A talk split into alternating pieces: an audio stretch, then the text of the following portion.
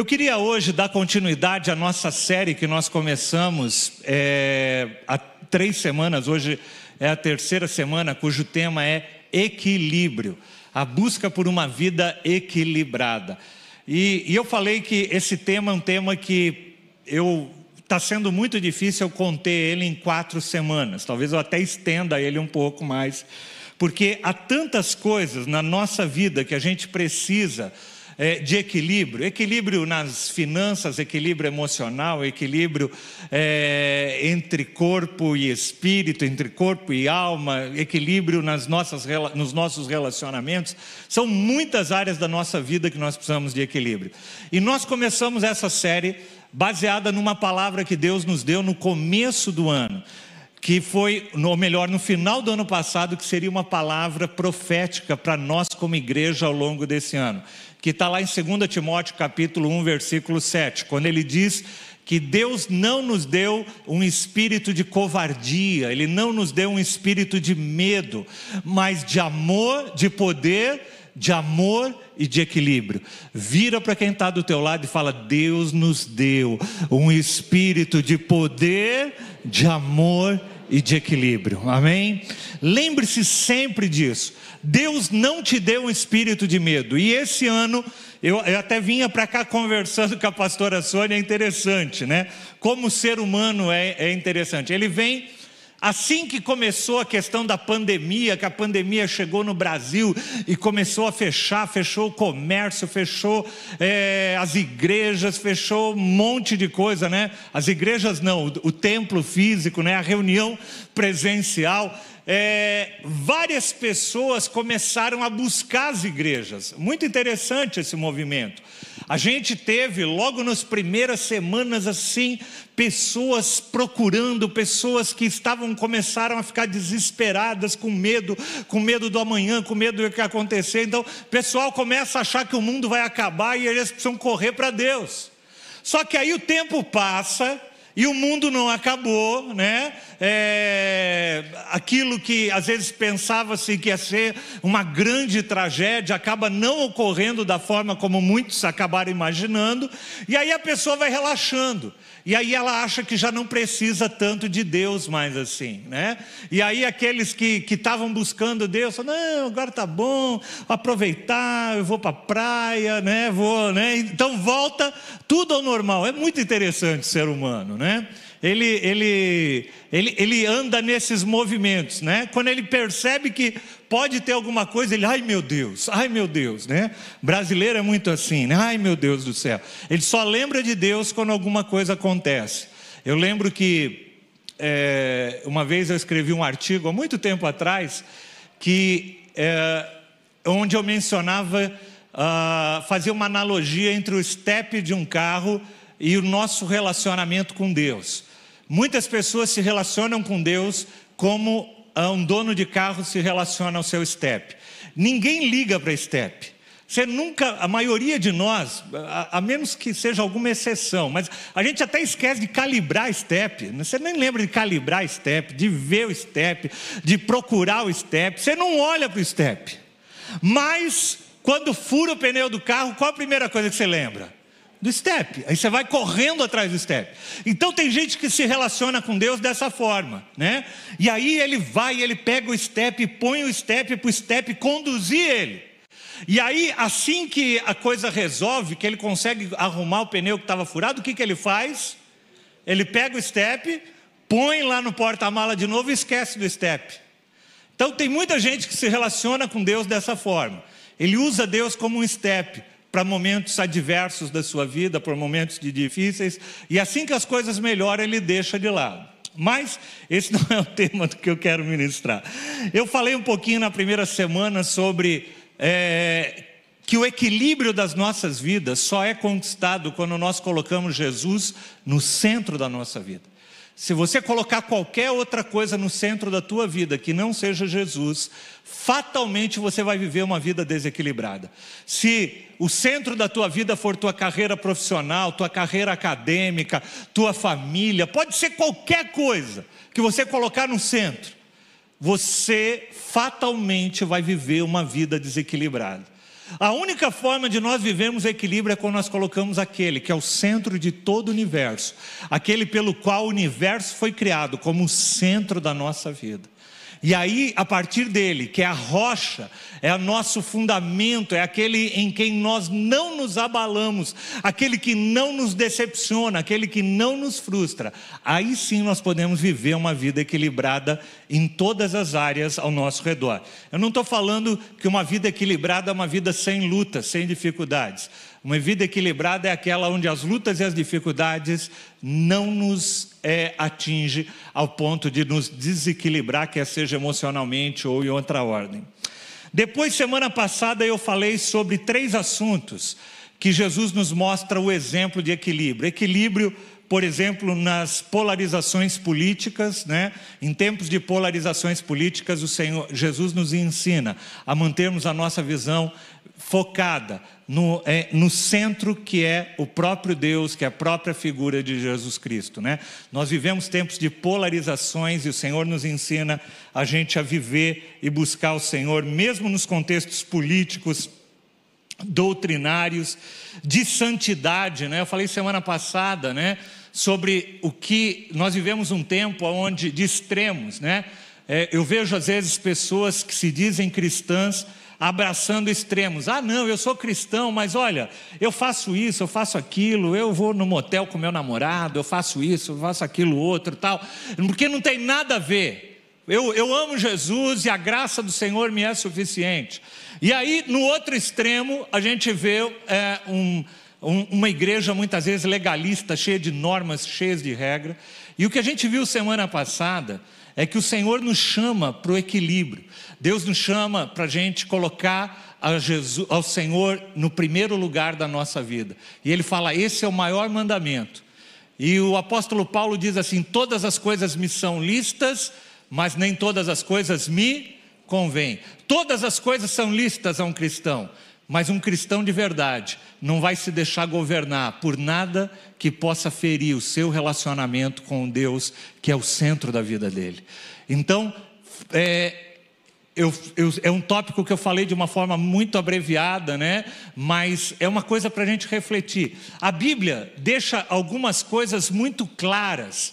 Né? Algumas coisas o Senhor fez muito questão de pontuar que são pecados, que são erros, e algumas outras não estão tão claras. E nessas que não estão tão claras, nós precisamos da graça, da sabedoria e de, uh, da certeza de que o Senhor é o controle da minha vida e não as minhas emoções, não os meus desejos ou qualquer coisa semelhante.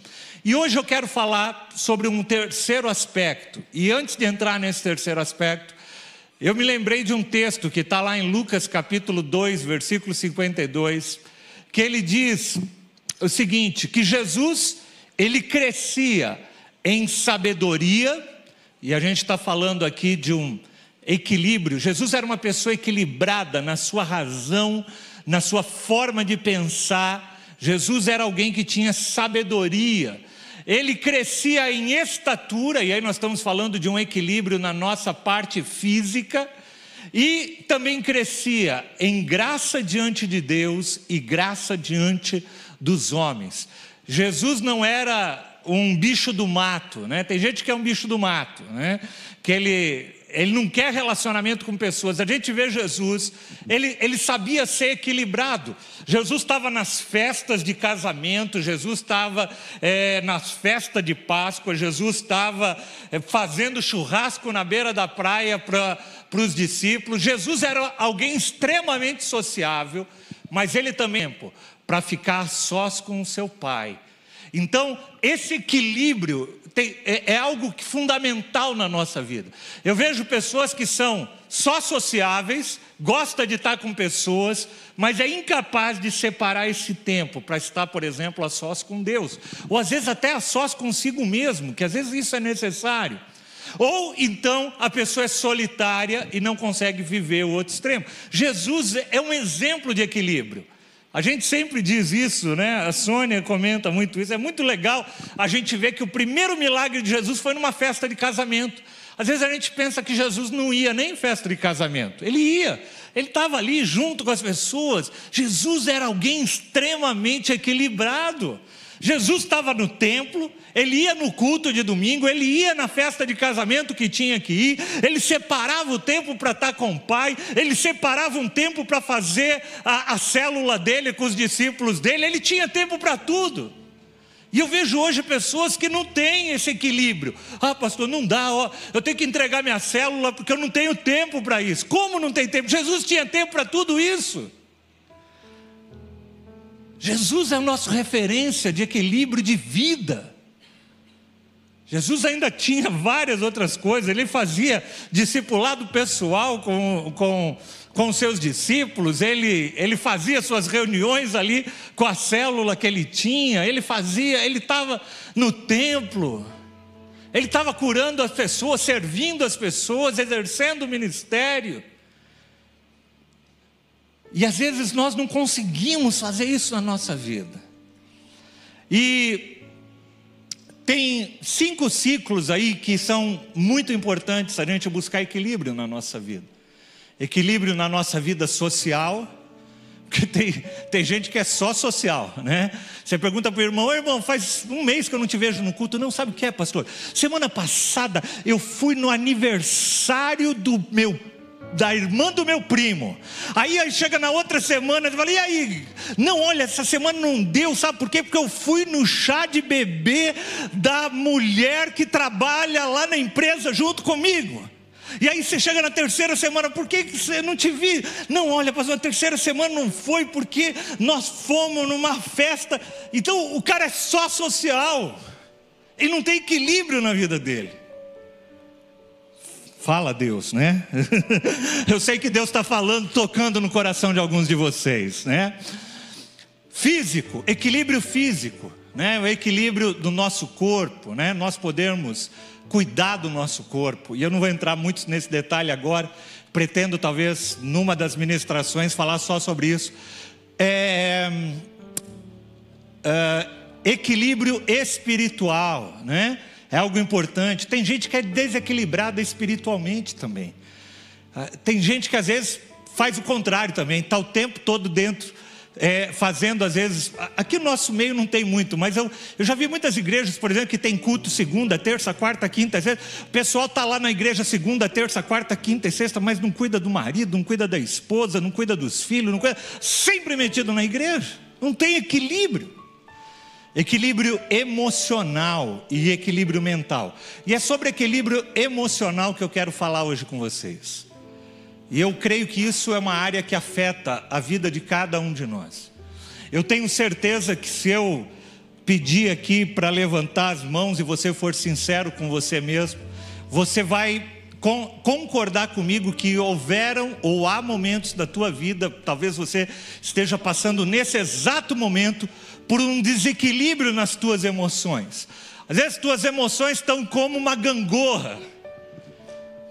Tem alguns, existe um, uma, uma patologia no meio da psicologia, chama que são pessoas bipolares, né? Uma hora está lá em cima, outra hora está lá embaixo. Mas tem pessoas que não são diagnosticadas como bipolares, mas mesmo assim são uma gangorra de emoções. E, e, é sobre isso que eu queria hoje tratar. E, e a gente está vivendo, principalmente agora, amados, por causa da pandemia, né? Isso talvez tenha para acelerado esse desequilíbrio, pessoas têm se entristecido, têm aumentado os casos de depressão, os casos de pessoas que têm é, deixado a preocupação, o burnout tomar conta das suas vidas. E é interessante, eu li um artigo recentemente, né, falando do burnout, por exemplo, na vida das crianças, né? As crianças estão desequilibradas. Tem pais que são tão neuróticos, eles projetam tanto nos filhos as frustrações daquilo que eles não tiveram, que eles enchem a agenda de um filho com atividades, e o filho fica esgotado. Esse artigo falava de crianças que estão esgotadas. Por quê? Porque o filho faz balé, faz judô, faz karatê, faz kumon, faz natação, faz reforço disso, faz reforço daquilo. Uma criança não aguenta mais, faz inglês. Está desesperado. E sabe o que é isso? Às vezes são pais desequilibrados que acabam passando o desequilíbrio da sua própria vida para a vida dos seus filhos, projetando neles, como eu disse, coisas que eles mesmo às vezes não conseguiram fazer. Então tá os pais desequilibrados de um lado por causa das demandas do trabalho, e aí tem mãe que está desesperada porque tem que sair às vezes de manhã e deixar o filho em casa, e aquilo abala ela emocionalmente. Aí ela vai para o trabalho, e quando ela volta do trabalho à noite, ela fica também é, desequilibrada porque ela ficou pensando no trabalho que ela deixou para fazer lá no local. E a gente vê a, a nossa sociedade vivendo isso. Esses desequilíbrios em várias áreas, desequilíbrios nas nossas emoções. E eu quero falar hoje sobre um personagem bíblico, que talvez seja um dos personagens que mais ilustra essa questão de um desequilíbrio emocional. E a história desse personagem é a história de Elias. É, lá no, em Tiago diz que Elias era uma pessoa humana como nós. Elias era uma pessoa, embora tenha sido um dos maiores profetas do Antigo Testamento, Elias era uma pessoa de carne e osso, sujeito a emoções como nós, assim como o próprio Jesus também era alguém assim. Há vários personagens bíblicos que que nós podemos enxergar a humanidade. Nós vemos, por exemplo, a vida de Ana, Ana mergulhando num processo ah, de depressão, porque ela era uma mãe, numa, ela era uma mulher que não conseguia ter filhos. E às vezes, numa sociedade onde o valor da mulher estava só vinculado a se ela podia dar à luz a um filho ou não, aquela mulher começou a ficar desesperada. E nós vemos o desequilíbrio emocional, a gente vê isso na vida de Jó, quando ele é acometido de enfermidades, de lutas da vida dele. E todas essas pessoas eram pessoas de carne e osso, como eu e você, e Elias era um desses. Elias era humano como eu e como você. E se você não conhece muito a Bíblia, eu quero só te dar um contexto bem breve de quem era Elias. Elias, como eu disse, era um dos maiores profetas do Antigo Testamento. Um homem que fez milagres tremendos. Um homem que profetizava para que parasse de chover e a terra parava de chover. Ele profetizava que a chuva voltaria e a chuva retorna novamente. Ele era um, um homem que reuniu 300 profetas de Baal, que eram adversários do Deus vivo, e ele derrota eles num dos maiores episódios que a gente vê no Antigo, do Novo Testamento. Se fosse nos dias de hoje, a gente ia estar tá em todos os noticiários do mundo inteiro. Elias derrota os 300 profetas de Baal, ia estar tá nas, na, em todas as mídias sociais, ia ter uma hashtag lá, vai Elias. É, essa é a hashtag mais curtida no Instagram tal. Por quê? Porque ele foi alguém que chegou no ápice daquilo que um servo, que um profeta de Deus poderia fazer. Essa é, resumindo a história de Elias, um cara que não se intimidou diante dos adversários, diante das lutas, diante das adversidades. Elias ia para cima deles e falava, e, e, e, ia com a autoridade que o Senhor tinha lhe dado, com o poder que, ele tinha, que o Senhor tinha lhe dado. Se tem uma coisa que Elias era cheio, era daqueles dois primeiros é, termos. Já Elias não tinha medo e ele era cheio de poder, até o capítulo 18 de 1 Reis. E aí nós vamos para o capítulo 19 de 1 Reis. E aquele homem, todo-poderoso, aquele homem cheio de ousadia, cheio de fé, cheio de intrepidez, recebe uma notícia, e a partir daquela notícia, algo começa a mudar, e a balança emocional da vida de Elias começa a pender para outro lado. Versículo 1 diz assim: Ora, Acabe contou a Jezabel tudo que Elias tinha feito e que havia matado todos aqueles profetas à espada. Olha, um profeta matou 300 profetas de Baal à espada.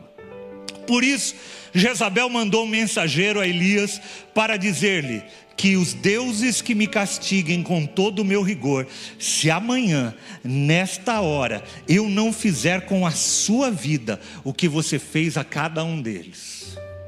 Eita mulher brava.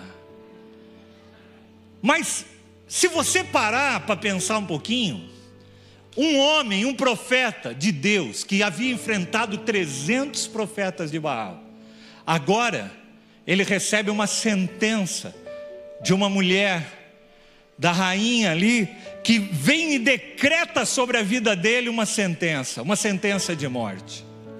E isso começa a abalar emocionalmente a vida de Elias. E eu quero citar aqui alguns pontos, alguns fatores que desequilibraram Elias e que podem e que muitas vezes desequilibram as nossas vidas. E a primeira desses é o medo. O versículo 3 diz assim: E Elias teve medo. Você já teve medo de alguma coisa, de alguma situação? Eu contava hoje pela manhã que há três semanas atrás eu estava fazendo uma bateria de exames, né? Um, médico aqui da nossa igreja, cardiologista, doutor Sérgio, a cada dois anos ele pede para eu fazer uns exames de rotina. E eu fiz os exames. E chegou uma noite lá, eu peguei o resultado dos exames e fui ver, né? Ninguém nunca teve curiosidade, né? Antes de levar para o médico de ver o resultado dos exames, né? Só eu, eu sei que eu tenho esse defeito, mas eu fui lá pegar o resultado dos exames e comecei a olhar o resultado dos exames de sangue lá. E você sabe que o resultado dos exames de sangue tem aquele negócio, né? Tem o resultado que deu no teu exame e tem o parâmetro, o valor de referência para você saber se está normal ou não. E eu peguei o primeiro item lá, comparei, normal. Segundo item, normal. Terceiro, normal. Quarto, normal. Quinto, normal. Sexto, normal. Aí cheguei num item lá, o intervalo de normalidade, se não me engano, era de 50 a 150. Era mais ou menos isso, de 50 a 150. E eu fui olhar o meu resultado: 20.500.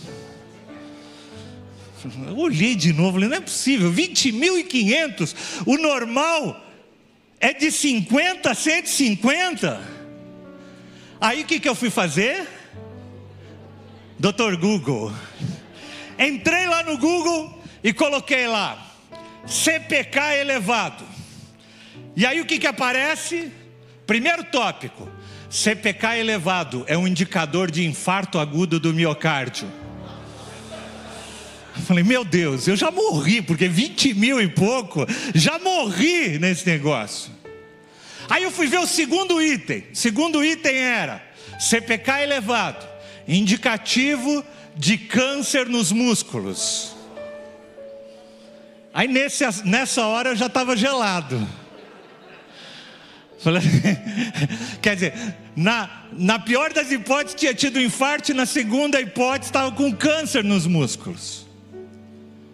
Aí eu continuei pesquisando, né? E aí eu entrei no, eu vi um link, um, uma chamada que tinha no laboratório Fleury. Eu entrei lá e estava lá, CPK elevado. Pode ser fruto de pessoas é, é, sedentárias que começaram a fazer práticas de exercício físico. E era a semana que eu tinha voltado para a academia, que eu estava parado fazia um século. E eu, naquela semana, tinha puxado um monte de ferro lá na academia, estava doendo até o pensamento, doía, doía minhas pernas, não conseguia nem andar, está todo dolorido.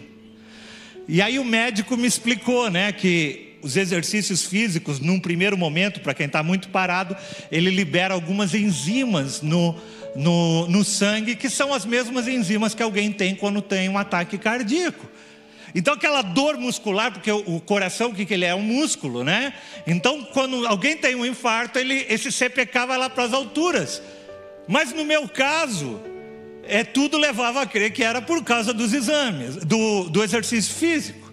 Mas eu estou falando isso, amados, porque as situações que vêm na nossa vida e que nos dão medo num primeiro momento nos desequilibram, balançam a nossa vida. Só para você saber o resultado dessa semana, eu fiz a contraprova de todos os resultados e está tudo normal, voltou tudo à normalidade agora, né?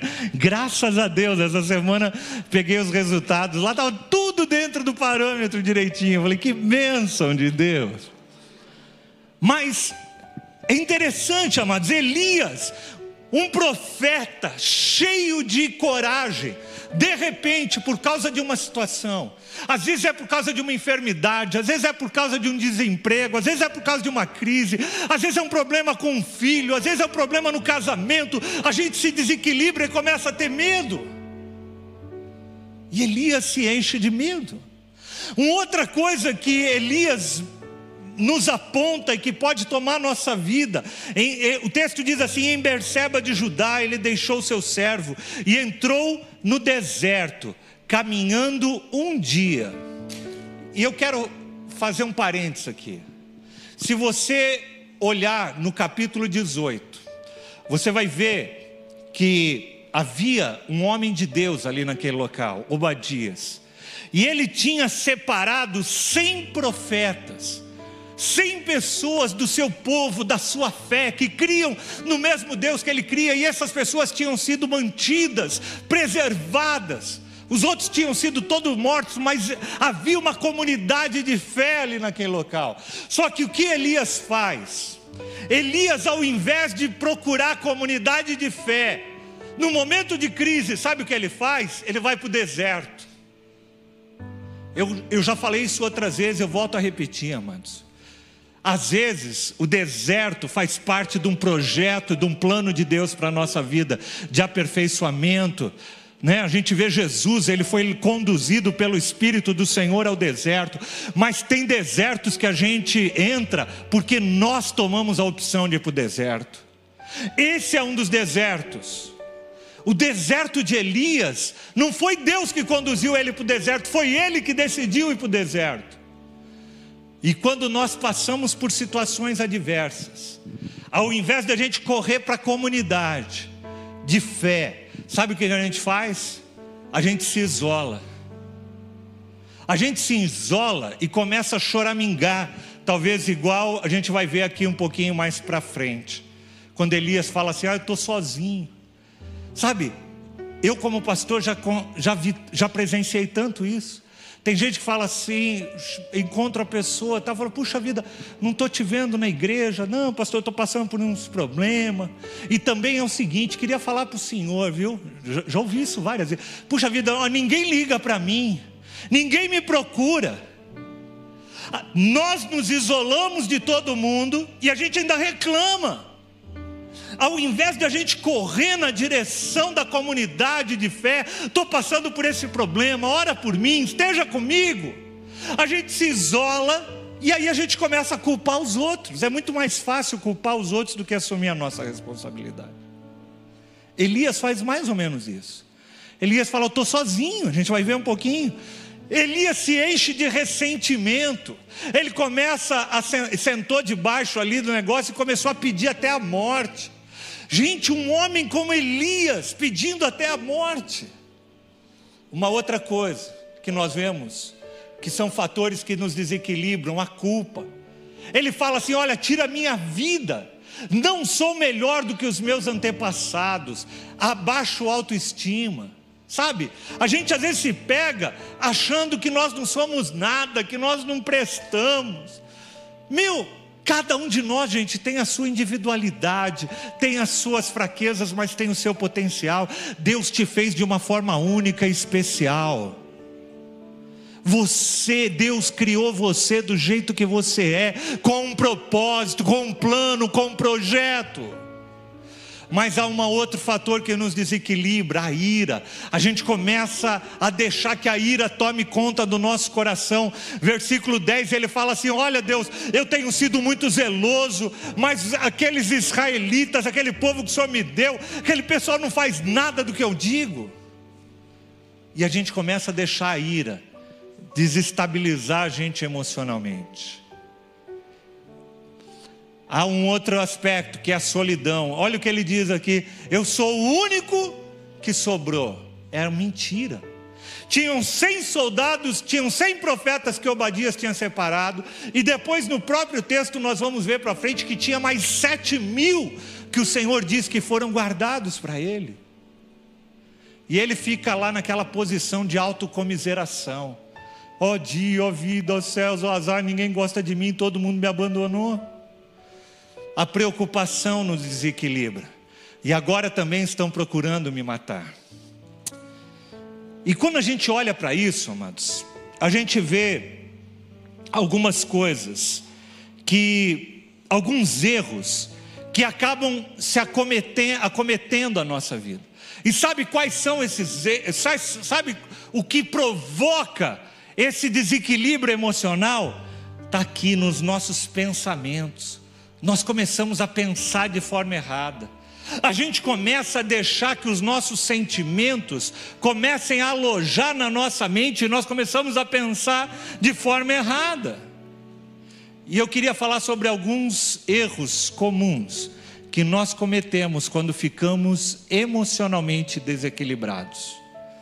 Aquelas coisas que a gente faz quando as nossas emoções estão desequilibradas. Sabe o que a gente faz? A gente começa a focar nos nossos sentimentos mais do que nos fatos.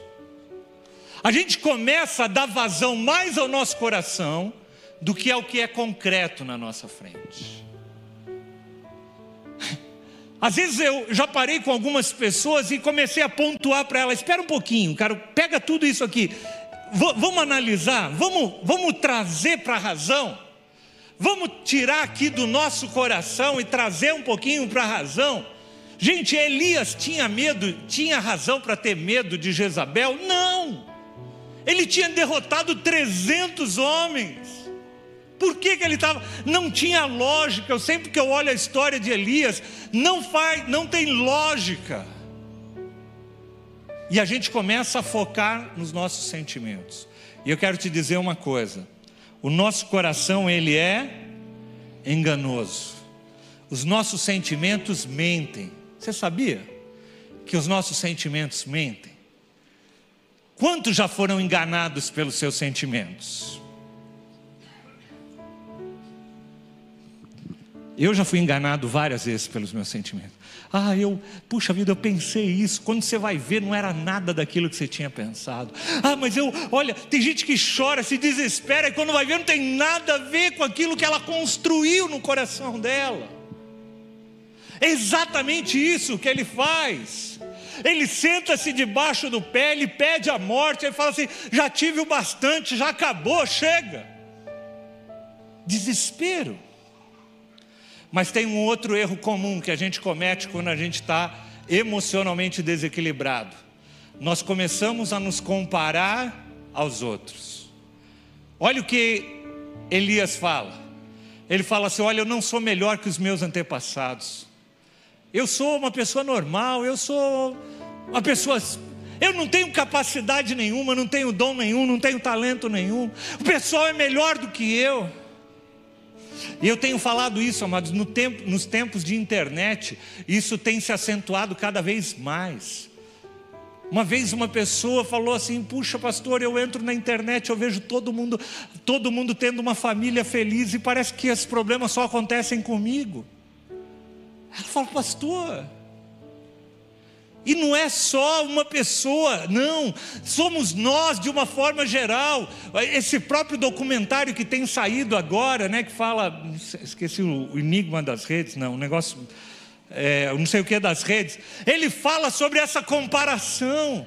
Ele mostra lá uma jovem se comparando a sua, seu aspecto físico a alegria, tantas coisas, a gente começa a se comparar e a gente começa a se desequilibrar, gente, emocionalmente, porque nós não temos o aspecto físico que, a pessoa, que o outro tem, porque a gente não tem o dinheiro que o outro tem, porque a gente não está viajando para o lugar que o outro está viajando, porque a gente não tem o carro que o outro está tendo, e a gente começa a se desequilibrar. Eu contei, eu assisti uma série uma vez muito interessante, era uma série é, que falava sobre mães, é, a temática era mães de crianças recém-nascidas. Nós estávamos prestes a ser vós, avós, e nós começamos, comecei a assistir essa série para ir preparando, né? E era uma série sobre crianças recém-nascidas. É, e, e, e o, o, enredo todo da série passa ao redor de, de um grupo de apoio para mães que acabaram de ter seus nenês. E elas se reuniam uma vez por semana nesse grupo de apoio para contar das suas lutas, das suas dificuldades que elas estavam encontrando. E, e, o, e, o, e o seriado passa em torno de uma mulher, e aquela mulher estava enfrentando problemas que todas as mulheres enfrentam. Aqui quem é mãe sabe. Esse papo de que, ah, não, meu filho, meu filho nunca chorou, nunca chorou. Meu filho sempre dormiu 12 horas por noite, nunca tive problema, né? A gente sabe que não é assim. Criança faz cocô, faz xixi, é, acorda de tempos em tempos, nos primeiros meses, dá trabalho, né? Des, deixa descabelado os pais, e é normal, faz parte. E nesse seriado era muito engraçado, porque é, tinha uma das moças que fazia parte do grupo, e, ela, e essa moça, que era a protagonista da série, ela acompanhava as redes sociais dessa moça. E essa moça acordava todo dia de manhã bela, plena, né? Cabe, cabelo feito, maquiada. Ela fala: Meu Deus, como que ela consegue? Eu acordo descabelada, não consegui dormir, acordo com as olheiras que a criança não deixou dormir e tal. E ela ficava frustrada. Até que um dia ela estava num evento e ela cruza com essa mulher no banheiro. E essa mulher, que ela tinha como o, o projeto ideal de mulher, de mãe, começa a desabar de chorar ali. Ela falou: O que está acontecendo com você? Ela falou: Minha vida está um, tá um inferno. A minha vida, a minha filha não dorme. E eu ainda não sei mais o que fazer. E que aquilo, e que aquilo. Mas, mas e aí? Eu te acompanho nas redes sociais. Ela falou: Não, aquilo lá é tudo de faz de conta. A minha vida não é aquilo. Sabe, amados? Eu fico imaginando Elias, naquela época, olhando nas redes sociais, falando: Puxa vida, olha lá, olha lá, tem um cara, um profeta, não sei quem, não sei quem lá, e ele começa a se comparar e fala: Eu não sou melhor que ninguém. E ele se deita debaixo de uma árvore e dorme. Mais uma coisa interessante que nos desequilibra. Isso aqui é uma coisa muito séria, amados. Quando a gente assume uma culpa que nós não devemos assumir.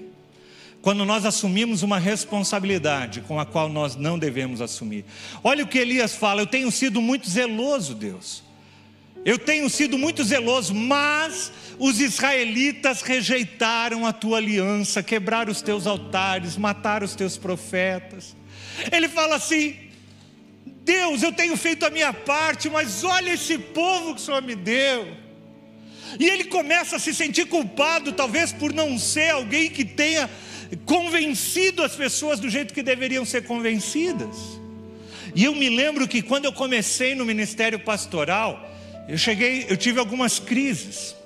E uma das crises que eu tive foi essa. Eu, eu via algumas pessoas que eu aconselhava, que eu pregava, que eu aconselhava, tinha, recebia na minha sala, tinha tempo com a pessoa, e a pessoa fazia tudo ao contrário daquilo que eu ensinava, que eu ministrava na vida dele. E eu falava: Deus, eu sou um péssimo pastor. Por quê? Porque eu ensino essa pessoa e essa pessoa faz o contrário daquilo que eu falei. Eu não presto para isso, não. Foi quando uma vez, um período de oração, o Espírito Santo falou para mim: Você está errado. Você está fazendo o que eu te chamei para fazer. O teu papel é pregar a minha palavra, o teu papel é anunciar aquilo que eu tenho para tua igreja, o teu papel é ensinar, o teu papel é aconselhar, o papel de convencer não é teu, o teu papel de convencer é do Espírito Santo de Deus. E uau, quando eu ouvi aquilo, tirou um peso das minhas costas. Porque é isso mesmo que acontece, gente. Você não tem como se responsabilizar pelo outro.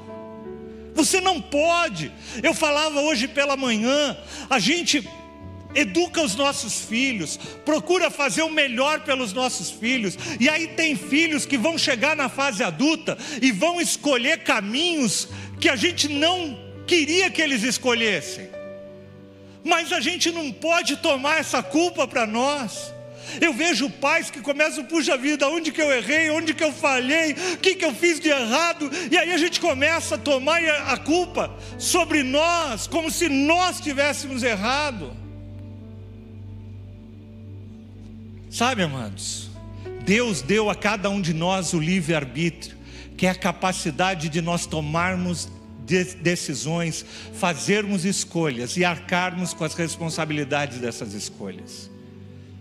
Eu conheço pais que educaram seus filhos nos caminhos do Senhor de forma correta, tiveram ensinamentos e que chegou um dos filhos lá de repente chegou e virou a cabeça e tomou um caminho diferente.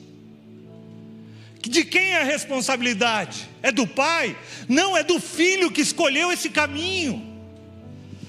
A pastora Sônia, uma vez, numa das células que a gente faz de terça-feira, falou uma coisa que eu achei muito interessante, né? Não era exatamente com essas palavras, eu não me lembro, até esqueci de perguntar para ela, mas exatamente a expressão, mas era algo mais ou menos assim. Ela diz que quando você assume a responsabilidade de alguém, você está, é, na essência, retirando a responsabilidade daquela pessoa, você está impedindo aquela pessoa de crescer. Tem pais que pegam seus filhos e, e, e, eles ficam toda hora, ai filhinho, puxa vida, mamãe errou, mas olha, agora eu vou fazer assim, filhinho, nós vamos fazer assim, assim.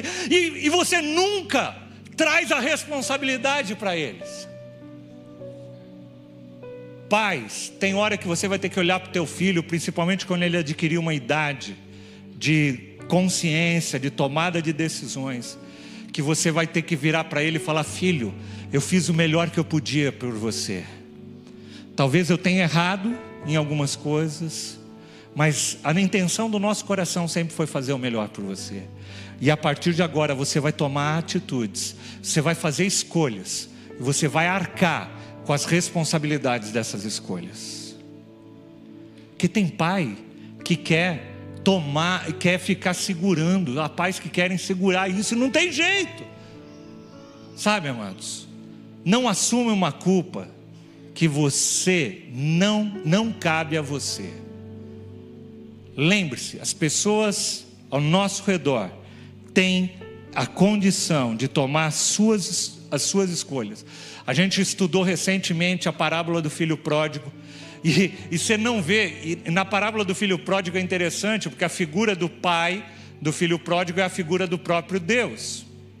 E você não vê o, o, pai do filho pródigo falando assim: ai meu Deus do céu, quando o filho dele saiu, o que, que eu fiz de errado com esse menino? Eu procurei fazer tudo certinho, por que, que ele tomou esse caminho? Você não vê o pai fazendo isso. Você vê o pai falando: é isso que você quer? Então vai. Então vai. Depois a gente conversa. Basicamente é isso. Elias toma sobre si uma carga, uma culpa que não cabia a ele. Um aspecto que nos causa desequilíbrio emocional. A gente começa a enxergar só o lado negativo das coisas. A gente começa a focar tanto naquilo que está errado que a gente esquece de ver aquilo que está certo. Esse final de semana eu tive em Araçatuba, como eu disse, e o pastor Samuel lá de Araçatuba está contando um episódio de um, de um irmão lá. Ele tinha uma fábrica de botas de couro. E essas botas de couro ele vendia ali todo na região. E quando chegou a pandemia, parou, ninguém mais comprava bota, parou as vendas dele, parou a fábrica, e ele não sabia mais o que fazer. E ele começou a buscar estratégias: o que, que eu faço? E ele teve uma ideia. Na verdade, foi o filho dele que deu a ideia para ele. Pai, faz o seguinte: faz aventais de couro. E ele começou a fazer aventais de couro, principalmente para homens, né? Para fazer churrasco tal. Eu, por sinal, ganhei um super bonito que eu vou usar na minha próxima célula gourmet. Esse bordado, pastor Fernando, tá muito legal. E ele começou a fazer isso. Ele tinha a opção de chegar lá e falar: Ó oh, dia, ó oh, vida, ó oh, céus, e agora essa pandemia, essa crise? Agora ninguém mais vai comprar bota, ninguém mais vai usar bota durante um bom tempo, a minha empresa vai fechar e eu estou com estoque, o que, que eu vou fazer? Ele falou assim: Espera um pouco, vira o olhar para o outro lado. E ele começou a fazer aventais e colocou na rede, esse negócio caiu de uma forma que começou a receber pedido do Brasil inteiro. O cara não está dando conta de vender os pedidos que ele faz. Ele está vendendo muito mais do que quando ele vendia a bota. Sabe o que é, amados? É você parar de enxergar aquilo que é errado está. Olha, olha o que Elias fala: eu sou o único que sobrou.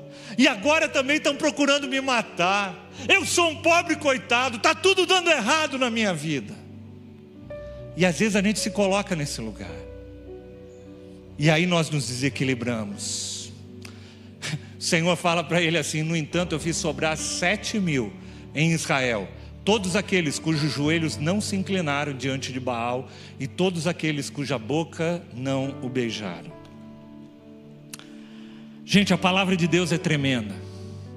A palavra de Deus é tremenda porque ela nos mostra um exemplo de um homem, um ser humano como eu e como você, com seus medos, as suas culpas, tudo aquilo que eu tenho certeza que em alguns desses pontos, ou se não em todos, você se identificou. Em algum momento da tua vida você já passou por isso. Só que a, a Bíblia não nos aponta só isso, ela, monta, ela aponta a intervenção que Deus faz na nossa vida quando nós estamos nesse processo. E talvez você que está em casa, talvez você que está aqui, esteja passando por um, um problema de desequilíbrio emocional na tua vida hoje. Você mergulhou talvez numa depressão, numa ira, em alguns aspectos. E eu quero terminar essa mensagem mostrando algumas coisas que Deus fez na vida de Elias, que ele apontou para a vida de Elias e que devem servir de exemplos para a nossa vida. A primeira coisa que me chama atenção nesse texto está lá a partir do versículo 5. Olha que coisa interessante. Diz assim: Depois ele se deitou debaixo da árvore e dormiu. Né? Ele saiu, foi para o deserto, deitou-se debaixo de uma árvore e dormiu. De repente, um anjo do Senhor tocou nele. E eu gostei desse termo aqui, ele tocou nele. Quantos aqui já tiver, tem mães que chegam e falam, levanta filho, né? E dá aquele, só falta dar um, um, um peteleco na tua orelha, né? Aqui o anjo chega com o maior cuidado lá, né? Eu, se eu fosse anjo e, e Elias fazendo o que ele está fazendo, ia chegar lá e ia dar uma bicuda nele. Mas o. Ainda bem que nós não é anjo. Aí ele chega, vai lá e, e toca Elias. Elias, Elias. Olha, olha o que ele diz depois. Elias, levante-se. Papai fez comida para você. E olha o que Elias olhou ao redor e ali junto da sua cabeça havia, sabe o que? Gente, pão, pão assado sobre as brasas. Gente, não é qualquer pão, não, não é aquele pão velho, pão duro. A gente teve esse final de semana hospedado num hotel, lá do café da manhã, um pão, lá você pegava ele, esfarelava todo. Não, Deus cuida de Elias com um pãozinho quentinho. Sabe aquele pão que vem enrolado? Às vezes você vai em restaurante e vem enrolado assim, na, no, num pano assim, né? Pano quentinho. Um jarro de água. E diz assim: E ele comeu, bebeu e deitou-se de novo. o, cara come, o cara levantou, acordou, comeu, bebeu, voltou o quê? A dormir de novo. Sabe por quê, amados? Porque o corpo dele estava precisando. Às vezes a gente está num tal grau de estresse, num tal grau de desequilíbrio, que sabe o que nós precisamos? Descansar o nosso corpo, a nossa mente e a nossa alma. E, e é interessante como Deus respeitou isso. Deus respeitou esse momento de Elias. Não é interessante isso? Deus não chega para Elias e fala: Cara, o que, que é isso, meu amo? Tem que trabalhar. E olha o que o texto continua dizendo. E o anjo do Senhor, antes de entrar no texto, ontem foi muito interessante. Eu estava voltando de Araçatuba, a gente saiu de lá tarde, já são 530 quilômetros. Nós chegamos aqui à noite e nós chegamos em casa cansado da viagem, né, dirigindo o tempo todo, né? E chegamos em casa, a gente estava fora quase que a semana inteira, não tinha pão, não tinha nada para comer em casa, também não tinha disposição de cozinhar nada. E aí meio que a gente meio se pergunta o que, que a gente vai comer agora, né? E, e de repente toca o. Tinha acabado de chegar e toca o interfone e fala assim: ó, oh, deixaram um, um, uma encomenda aqui para o senhor. E eu desci lá, lá na portaria, quando chego lá tem um presente. Não era pão assado sobre as brasas, gente, mas era uma bandeja desse tamanho de umas coxinhas caseiras feitas em casa, de frango, muito boas. E eu falei, glória a Deus. Quase que eu comecei a orar em línguas. Só falei, Senhor Deus, tu és bom demais. Um irmão da igreja passou lá e deixou para mim um anjo do Senhor. Deus sabia que a gente ia estar cansado. Daquele... É a segunda vez que esse irmão faz a mesma coisa. Teve uma outra situação também, a mesma situação. A gente estava em casa sem saber o que comer e tal. Teve ele toca a campainha, ele tinha ido levar. Da outra vez era um nhoque. Se alguém quiser se voluntariar, depois eu passo o endereço também, tá bom? Você pode tranquilamente ser usado por Deus assim de repente, né? Porque isso é uma questão de ser usado por Deus. É, a, Renata, a pastora Renata manda salada às vezes lá para casa. Não manda coisa gorda assim, de coxinha, nhoque, né? Ela manda salada. Mas eu estou falando isso, gente, por causa do cuidado de Deus. Cuidado de Deus conosco, cuidado de Deus com Elias. Deus, em outras palavras, está falando para Elias: Elias, você precisa cuidar do teu corpo, você precisa cuidar do teu físico. Descansa. Olha o texto, versículo 7. O anjo do Senhor voltou, tocou nele de novo e disse: O que? Levante e coma, pois a viagem vai ser longa. E então ele se levantou e comeu.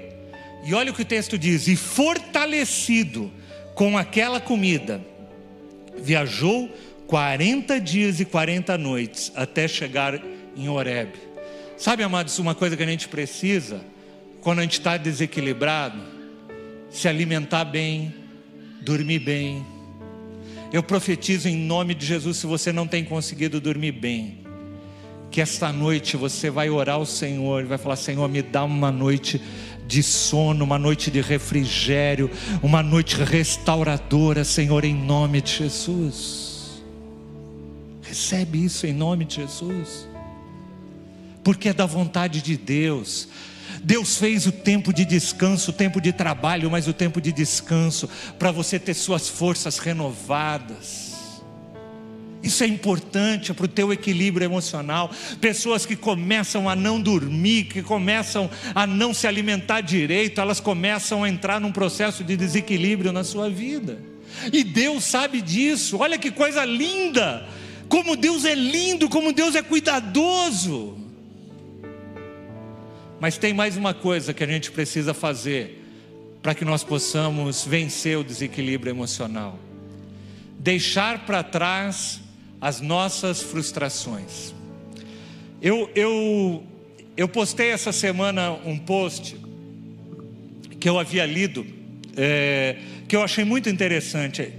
Ele diz assim: viver uma vida equilibrada é uma decisão diária entre aquilo que nós devemos reter e aquilo que nós devemos deixar ir.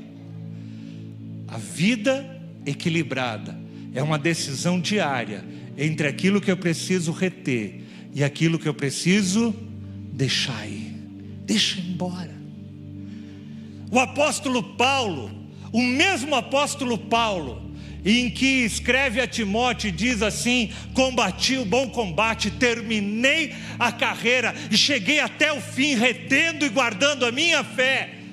É o mesmo que diz assim: esquecendo-me das coisas que para trás fico, prossigo para o alvo. O apóstolo Paulo nos aponta que tem coisas que você tem que deixar para trás, sabe, os ressentimentos, as decepções, deixa isso para trás, mas tem coisas que você tem que agarrar e caminhar com elas, e a fé é uma delas. Há coisas que eu preciso deixar aí, mas tem outras que eu preciso reter e caminhar com elas. E viver uma vida equilibrada é uma vida onde todo dia você vai chegar na presença do Senhor e você vai falar: Senhor, hoje eu estou decidindo deixar isso para trás, deixar essa ofensa, deixar essa decepção, deixar essa frustração, deixar culpa, deixar isso para trás e reter aquilo que vai me fazer com que eu caminhe, fazer, reter aquilo que vai fazer com que eu caminhe em fé, que eu caminhe no propósito de Deus para a minha vida. É interessante, versículo 9 e 10. Deus entra na história e, e entra ali na caverna e passar onde Elias havia passado a noite, a palavra do Senhor vem a ele e fala assim: Elias, o que, que você está fazendo aqui? E ele respondeu: ele, Tenho sido muito zeloso, eu, eu tenho feito, olha, os israelitas têm rejeitado a tua aliança. É interessante porque Deus abre um espaço para Elias falar, para Elias compartilhar, para Elias colocar o coração dele para fora, as frustrações dele para fora. E Deus pacientemente ouve ele. E aí, há um terceiro aspecto que nós precisamos para que nós possamos desenvolver um equilíbrio emocional na nossa vida. Volte e coloque novamente o teu foco no Senhor. Sabe, amados, é muito fácil a gente perder o foco. A gente põe o foco, como eu disse, na família, no trabalho, em tantas coisas, nas finanças, em tantas coisas, e a gente perde o foco daquele que é o autor e o consumador da nossa fé. Olha o que diz o versículo 11, que, que, que interessante. O Senhor diz a ele: Ô Elias, faz o seguinte: saia e fique no monte, na presença do Senhor, pois o Senhor vai passar. E ele diz assim: então veio um vento fortíssimo que separou os montes, esmigalhou as rochas diante do Senhor. Eu não sei se você consegue imaginar a intensidade desse vento mas o Senhor não estava naquele vento. Depois do vento veio um terremoto, mas o Senhor não estava naquele terremoto. Depois do terremoto veio um fogo, mas o Senhor não estava nele. Sabe o que acontece, amados? Às vezes a gente está procurando Deus nas manifestações mais eloquentes que a gente imagina. A gente está esperando algo sobrenatural, algo é, não sobrenatural, mas algo assim maravilhoso acontecer. E Deus às vezes está agindo nas pequenas coisas para trazer o nosso equilíbrio. E eu diria que quando nós estamos desequilibrados, Deus fala conosco mais no silêncio do que nas grandes manifestações. Olha o que ele termina dizendo. E o Senhor não estava no fogo. E depois do fogo houve um murmúrio e uma brisa suave. E ali estava o Senhor. Sabe, amados? Deus, para trazer equilíbrio sobre a nossa vida, Deus quer falar conosco no meio do silêncio. Deus quer falar quando a gente aquieta a nossa alma. Por isso que Davi fala nos seus salmos: Senhor, aquieta minha alma, aquieta minha alma. Sabe, às vezes a gente está tão agitado que a gente não consegue sair do nosso desequilíbrio. Eu creio que é por isso que Jesus, durante tantos momentos da sua vida, ele se afastava de tudo e de todos às vezes ele se afastava das pessoas e, e até uma atitude meio incompreensível, porque falava assim que haviam ainda muitas pessoas ali para serem curadas, e Jesus deixava aquelas pessoas, aquelas demandas, ele deixava a agenda cheia de demandas. Sabe, às vezes a gente quer ser mais do que Deus.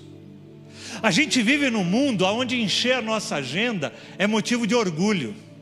Tem gente que fala com a boca cheia, assim, fala, eu não tenho espaço na minha agenda como se isso fosse uma grande virtude.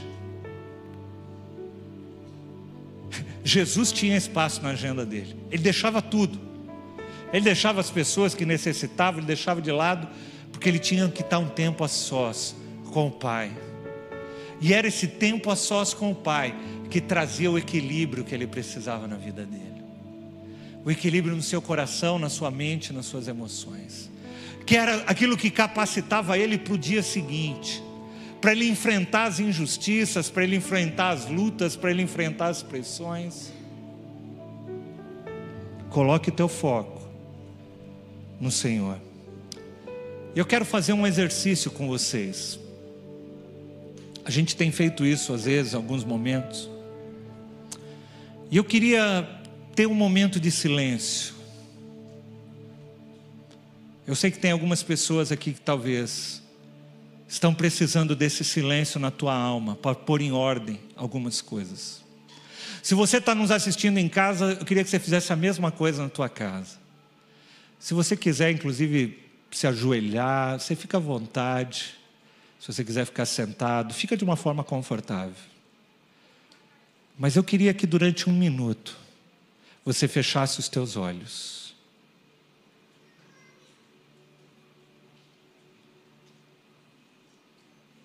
e deixasse vir à tona tudo aquilo que está desequilibrado na tua vida.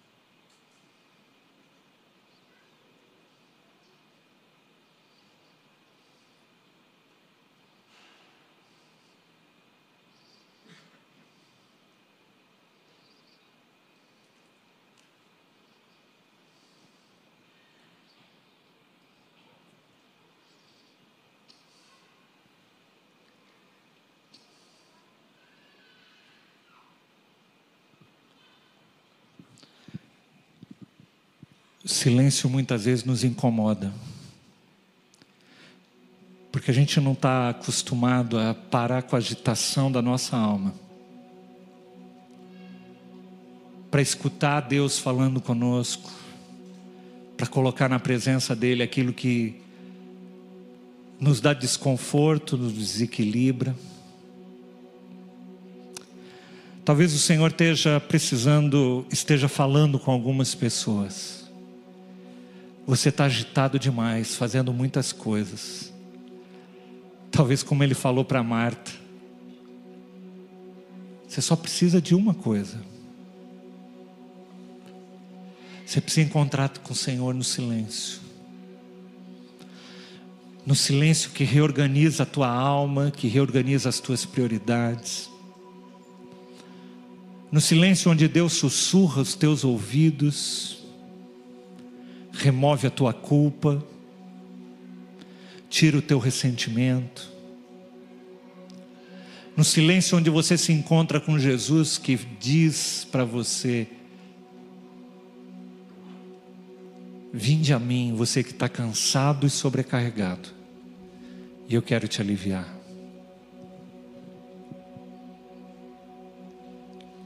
No silêncio onde você se encontra com o Senhor,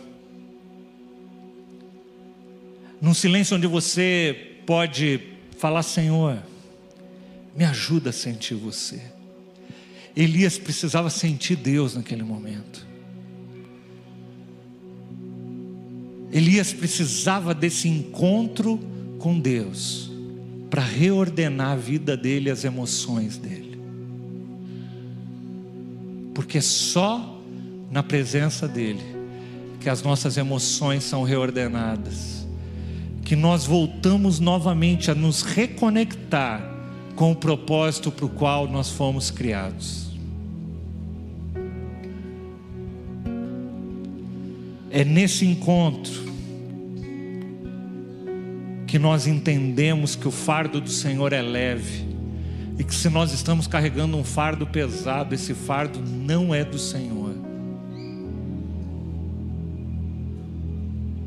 É nesse lugar que a gente entende que tem coisas na nossa vida que nós precisamos deixar para trás. E tem outras que a gente precisa reter e caminhar em fé. É nesse lugar. É nesse lugar, é nesse lugar de silêncio, é nesse lugar de contrição o mundo que a gente vive é um mundo tão agitado e tão cheio de ruídos. que nos desequilibra tanto, são tantas notícias, você liga a televisão, você ouve as pessoas ao teu redor, são tantos ruídos e cada ruído desse parece que traz mais desequilíbrio. Mas quando você consegue ouvir ao Senhor no silêncio, Ele te traz para a centralidade, Ele te traz para você experimentar a paz que excede todo entendimento. Ele te traz para você conhecer um Deus que é presente, que te capacita, que te fortalece, que te renova, que te transforma. É no encontro com esse Deus que nossa vida é ressignificada.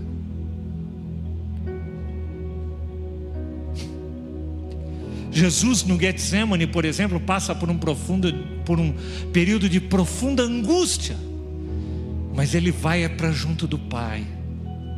E quando ele vai para junto do Pai, ele ora: Pai, se possível, afasta de mim esse cálice, mas faça a tua vontade. E novamente ele se reconecta com a vontade do Senhor.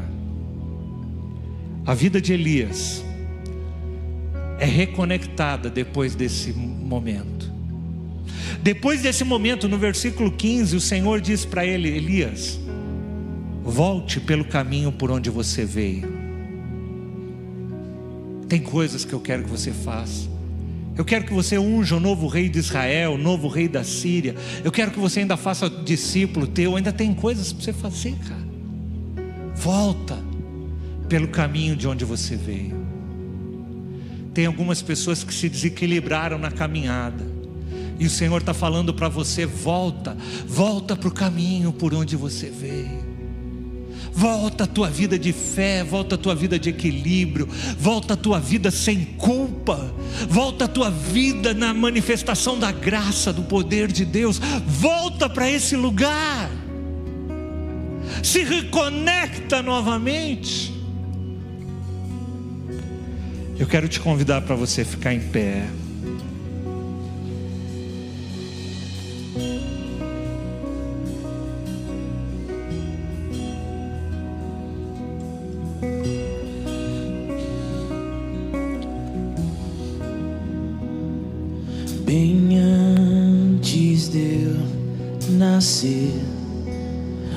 Você já venceu tudo por mim. Sobre o inimigo triunfo. E essa vitória me entregou.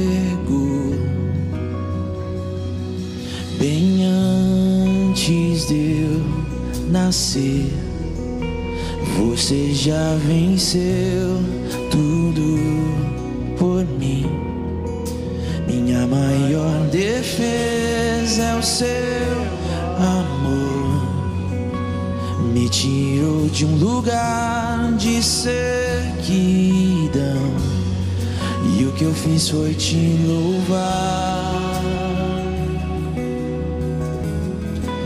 Que eu fiz foi te adorar. E o que eu fiz foi me render a ti. E o que eu fiz foi permanecer.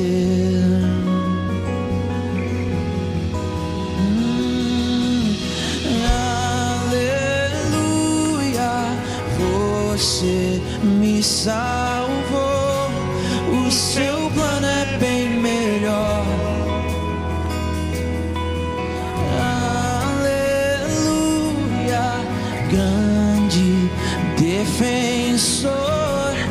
Seu plano é bem melhor.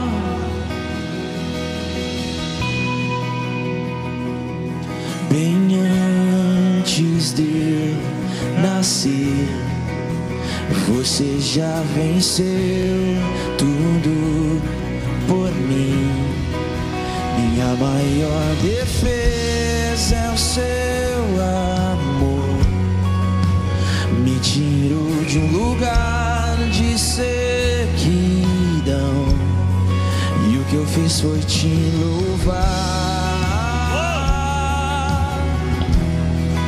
E o que eu fiz foi te adorar. E o que eu fiz foi me render a ti. E o que eu fiz foi permanecer.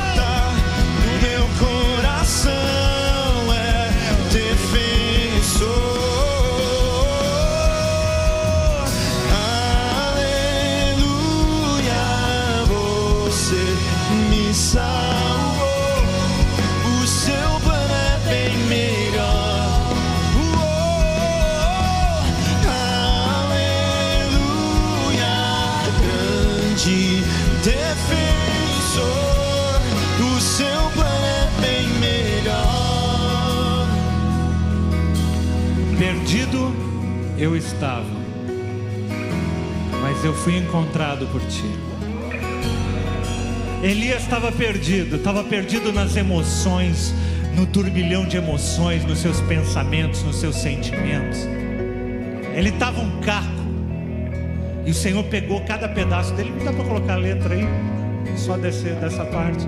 Perdido eu estava, mas você me encontrou e me introduziu no seu amor. Juntou as minhas peças e me trouxe de volta. Na outra estrofe vai falar assim: sozinho eu estava e o Senhor me encontrou. Sabe, amados, tem pessoas nesse momento que estão precisando desse encontro com Deus para equilibrar suas emoções, para equilibrar ah, ah, os seus sentimentos, para colocar ordem na sua vida. Foi isso que Deus fez com Elias, é isso que Deus faz conosco hoje. Eu quero orar por você que está na, em casa, por você que está aqui, por você que está vivendo problemas, que está vivendo uma gangorra nas tuas emoções. Esse mesmo Deus está aqui hoje, te tomando pelas mãos, te trazendo de volta, te trazendo para um local de amor, de refrigério, para que a tua mente seja restabelecida, para que a sua alma se aquiete, para que você possa ser introduzido novamente no amor dele. Tem pessoas que estão como cacos. O Espírito Santo me mostra e me faz lembrar desse cântico. Há pessoas aqui que estão como cacos. E é isso que ele faz. Ele está tomando cada pedaço e colocando em ordem na tua vida agora, em nome de Jesus. Você que está em casa, você que está aqui, o Senhor está colocando a ordem na tua vida para que haja equilíbrio equilíbrio nas tuas emoções, equilíbrio na tua vida, em nome de Jesus. Uou! Uou! Uou! Vem Jesus!